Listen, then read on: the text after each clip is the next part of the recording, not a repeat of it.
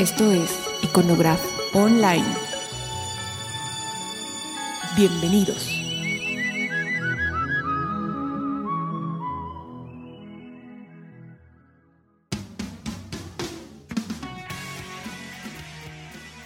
Gracias. Hoy es miércoles 18 y eh, eh, estoy tomando de pretexto nuestro podcast para, para mandarle un saludo a algunos compañeros de la preparatoria. Esto fue hace alrededor de 30 años y, me encontré un archivo, más bien me encontré un cassette de estos antiguitos de cinta en el que hicimos un trabajo de la de la no, no recuerdo de qué materia sería, pero me gustó mucho. Me gustó mucho además cuando lo hicimos, recuerdo que fue una experiencia padre. Y con todas las fallas que pueda tener, grabándolo en casa de alguien, poniendo la música, así del disco y con las bocinas, ninguna tecnología avanzada para, para producirlo, pero siento que quedó bastante bien. Ahora ya obviamente no sonará tan bien, pero bueno, me gusta. Y, eso me motivó para localizar de entrada a dos de las compañeras de la preparatoria eh, que, que, participaron en esto. Y pues lo estoy usando esto, como les decía, de pretexto para que lo puedan escuchar de nuevo después de tanto tiempo. Así que de entrada, Ceci, Irlanda, les envío un saludo y escúchenlo.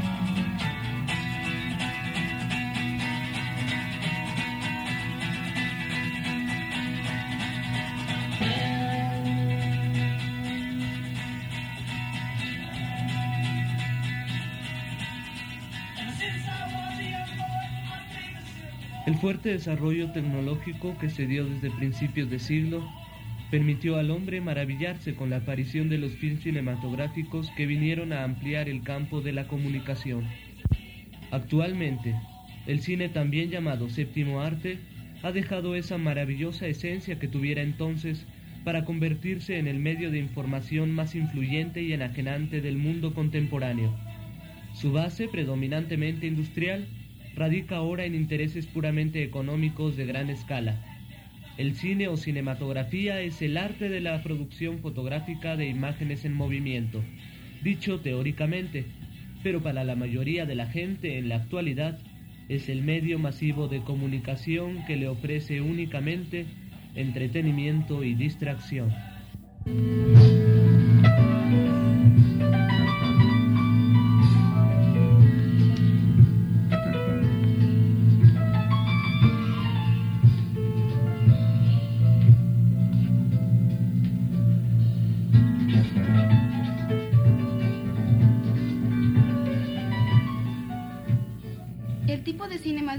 Es el comercial, que es el que se produce en serie y teniendo como uno de sus principales fines el lucro y la ganancia. Psicológicamente, la mayoría de las personas que van a ese tipo de cine lo hacen para encontrar diversión, distracción y entretenimiento.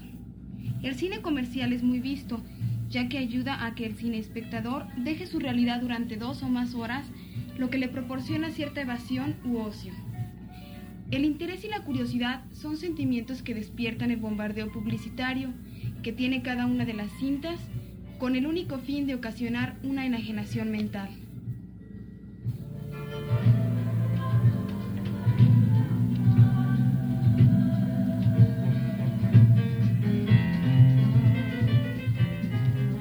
Racismo, consumismo, publicidad capitalista, imperialismo mundial y otras son ideologías que el cine comercial maneja, encaminadas a cambiar formas de pensamiento establecidas o no establecidas dentro de un núcleo social determinado. En la mayoría de las veces sí llegan a establecer estos cambios ideológicos dentro de las sociedades, modificando e imponiendo nuevas normas de conducta que van encaminadas a un consumismo enajenante.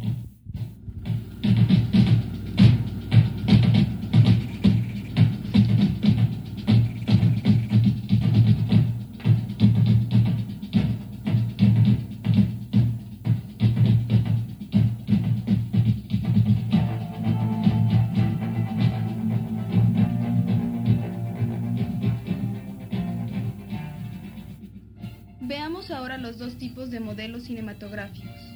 Arquetipo. Viene a ser el modelo original o primer molde en que se fabrica una figura u otra cosa, mientras que estereotipo es un molde o modelos que existe en función del hombre, de la interpretación que él mismo proporciona de la realidad. Los estereotipos son imágenes falseadas de una realidad y se convierten en modelos de interpretación o de acción. Estas imágenes se han transmitido de generación en generación, o sea, o se captan en el medio existencial mismo, pero en relación con los intereses socioeconómicos partidarios del status quo, como se conservan las cosas. La mente de estas personas está condicionada a captar solo un aspecto del personaje o del fenómeno social dado, lo agranda haciendo a un lado los demás aspectos que lo componen para recordar nada más la parte interesante para él y transmitida entonces como representativa del todo. Esta fracción de la realidad se halla integrada por conceptos simplistas, fijos y generalmente engañosos y superficiales.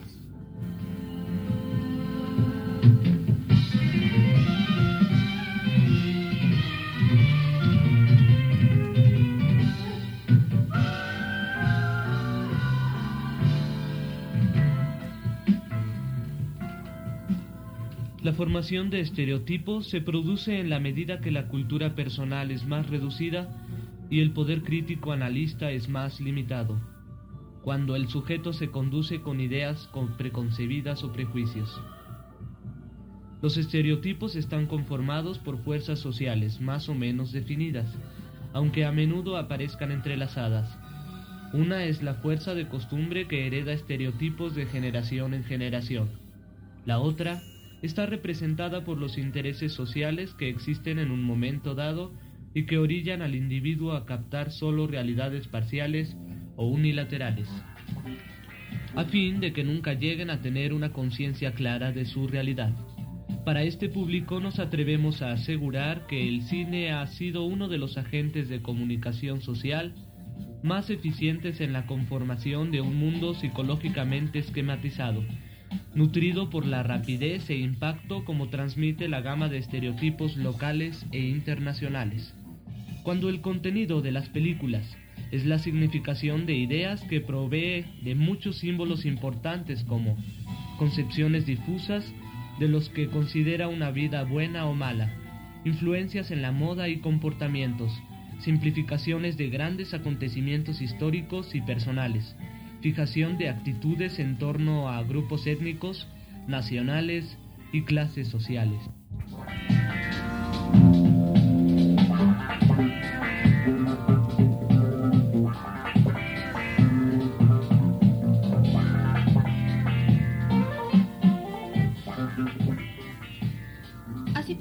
Citar como ejemplos MASH, Operación Dragón, El Exorcista, La aventura del Poseidón, Tiburón, Rollerball, La Guerra de las Galaxias, Dos pícaros con suerte, Fiebre del Sábado por la Noche, Encuentros cercanos del tercer tipo.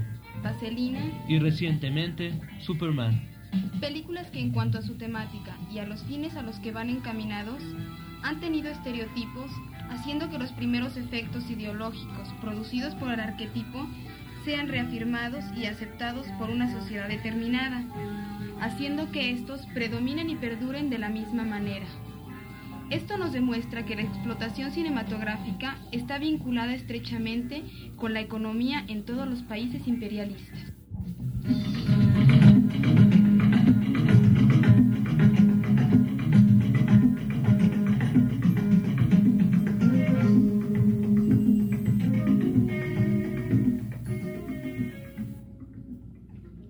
Otra forma específica de estereotipización cinematográfica es la creación por Hollywood del estereotipo Star System o films basados en estrellas.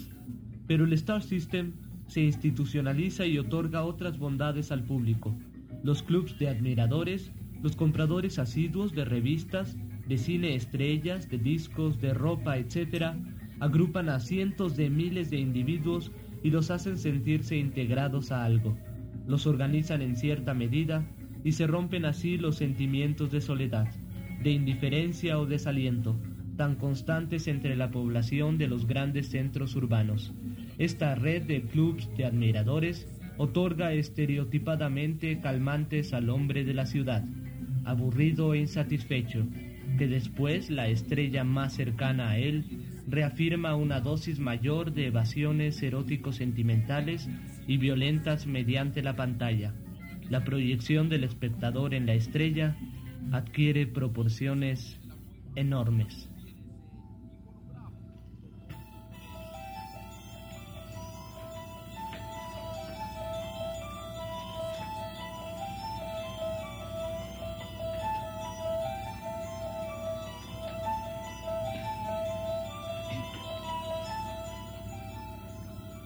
Películas de terror, la posibilidad del espectador a enfrentarse a las formas negativas de la realidad sin evadirse es mediante la representación del mundo como sujeto a un cambio sobrenatural, como un estado de negatividad que tiene que ser negado siempre y cuando represente una acción sin explicación natural o cotidiana, y no una acción basada en la realidad. Este género empieza con el suspense del policíaco y acaba en el mismo infierno, en los infiernos del espíritu humano o en otros que solamente se pueden entrever como en una pesadilla, que se sirve también a la necesidad de nuevos estímulos una vez agotados los del erotismo y la violencia, en donde se maneja la emoción y las escenas sangrientas que dejan ver las cosas más claras. Es un nuevo género aderezado al gusto de una sensibilidad que necesita de lesbianismo, homosexualidad, incestos, necrofilia, fetichismo, exhibicionismo, bestialidad, torturas y mucha sangre saltando por doquier. Se explotó el miedo natural a lo desconocido, ayudado de la psicología, despertando la curiosidad y el terror de las personas. Citamos como ejemplos clásicos de este género El exorcista, Tiburón, La leyenda de la casa infernal, La profecía, Quién eres, Carrie y El anticristo.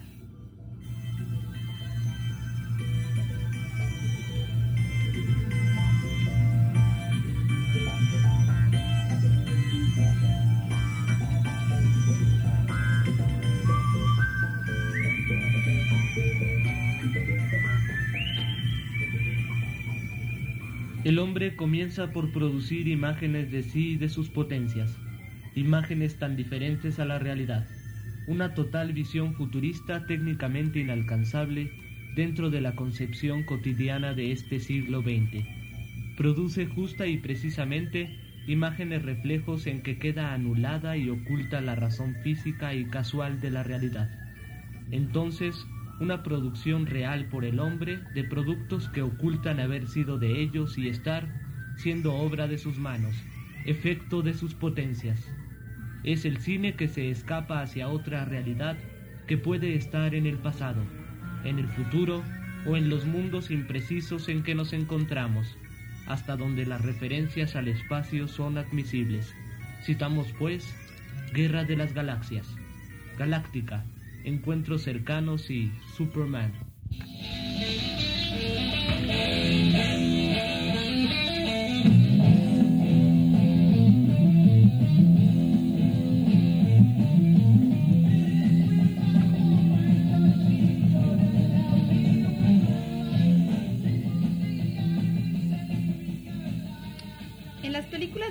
De el actor es el nuevo tipo de héroe que puede permitirse la sociedad contemporánea. No es el hombre de ideales, sino de satisfacciones a su limitada imaginación.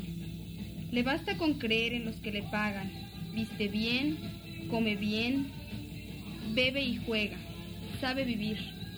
Se diría un ejecutivo que hubiera cambiado la cartera por un silenciador y que por supuesto aplica a la vida ajena los más estrictos criterios contables.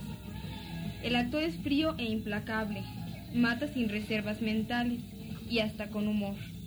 Es además atractivo, lo que le permite agregar a su violencia la dosis erótica imprescindible para mantener vivo el interés del espectador. Como ejemplos tenemos Operación Dragón, Rollerball, Mr. Majestic, Licencia para Matar y Harry el Sucio.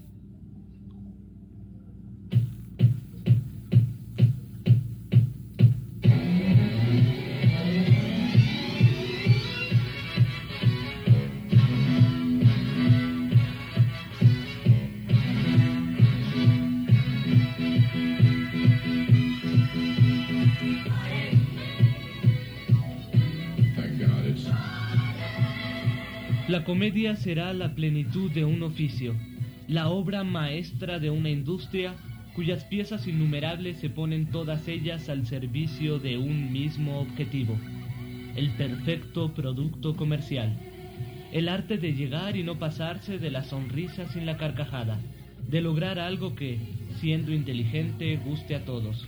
Se vale de embrollos inconcebibles, peleas en las cuales nunca habrá escenas sangrientas, a través de la comedia, los americanos consiguen mejor que por cualquier otro género llevar al mundo sus cocinas eléctricas, sus drugstores, su whisky y su Coca-Cola, su manera de ser y hasta lo que ellos consideran su filosofía. Tenemos como ejemplos de este género a MASH, Fiebre del sábado por la noche, El cielo puede esperar, Uno a uno y gracias a Dios que es viernes.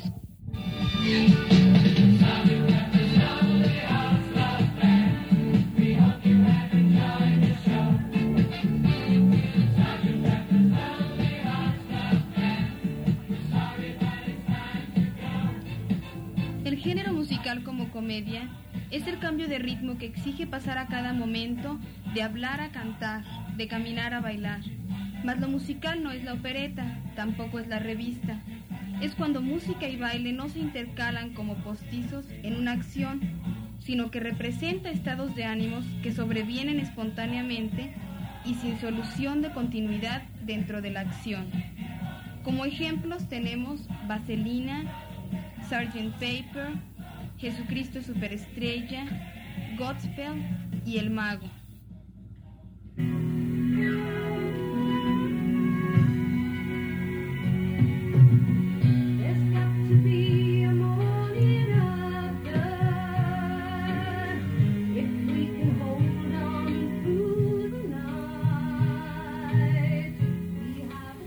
El género de desastre desfigura a las gentes y a las ideas, entregándose violentamente a propagar gérmenes de corrupción, de odio, muerte y oscurantismo, absorbiendo todos los géneros antes mencionados del cine, sin tomar en cuenta el deseo del espectador de hallar en el cine un espectáculo con acción, pero recreativo, crítico, educativo, real y no el mal uso del género desastroso y violento, de ver en las pantallas los hechos de la vida real sin mistificaciones y exageraciones.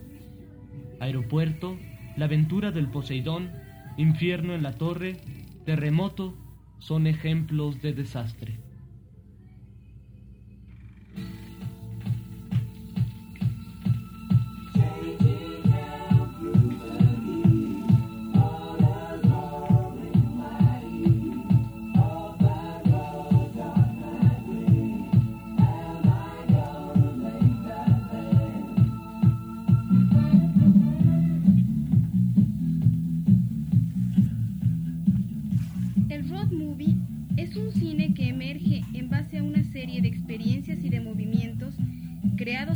Protagonista mecánico, que va perfilando su carácter imperialista y consumista, rompiendo con todo vínculo de unión con un cine comercial establecido y que va creando sus propias formas de producción, distribución y exhibición, sujetos lógicamente al termómetro represivo manejado por la estructura del poder. La función de este cine es de acabar con los valores culturales y de no denunciar las relaciones de dependencia, utilizando como vehículo de propaganda al film, contribuyendo así al consumismo e imperialismo norteamericano.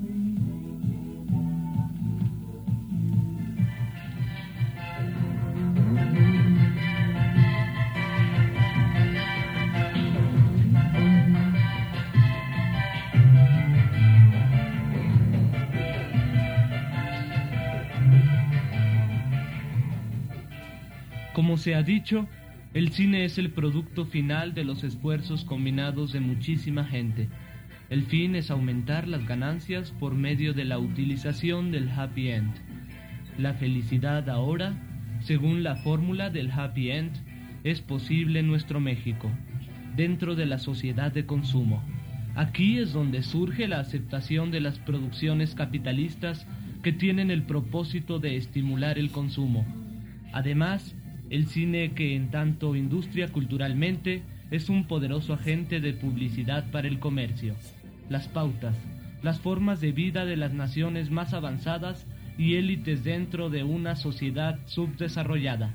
El cine ha sido un agente de ventas insuperable para diversos productos, como automóviles, refrigeradores, moda, consumo de droga, represión y demás productos norteamericanos de acuerdo a los intereses de una metrópoli capitalista.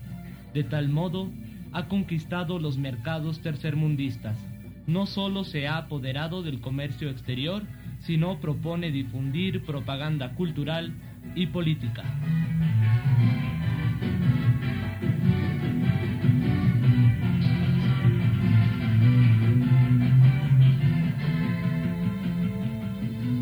México, no solo la mayor parte del público asiste a exhibiciones de films extranjeros, sino que concretamente esas películas que son de origen norteamericano, por un lado, refleja la dependencia económica del país respecto a Estados Unidos, al importar el 70% de bienes industriales.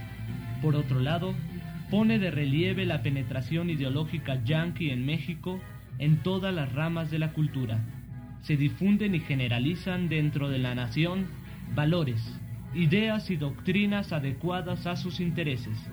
Buscan aliados entre los sectores industriales que responden afirmativamente.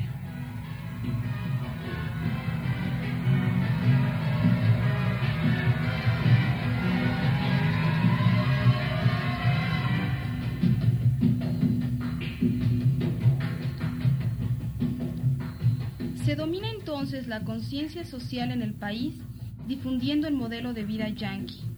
Entonces se legitimiza la necesidad, ventaja e inevitabilidad de las relaciones y estructuras de la dependencia.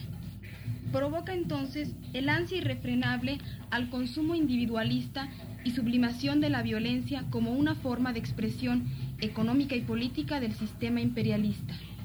Vender a cualquier precio los sistemas de valores morales represivos que actúan en el tercer mundo, bloqueando entonces el mercado del país. Es por lo que los films norteamericanos destruyen el mercado de films nacionales, acrecentando el consumismo y la dependencia en nuestra metrópoli. Los patrones culturales y sociales son asimilados por nuestra gente con gran facilidad. Aceptar los valores impuestos por los films norteamericanos es admitir implícitamente el sistema capitalista, el imperialismo y el subdesarrollo. Es aceptar la dependencia hacia ellos y estar dispuestos a una modificación ideológica de nosotros. ¿Qué sucederá entonces cuando nuestro sistema ideológico ya no pertenezca a nuestro cuerpo y sea totalmente manejado al antojo del tío Sam?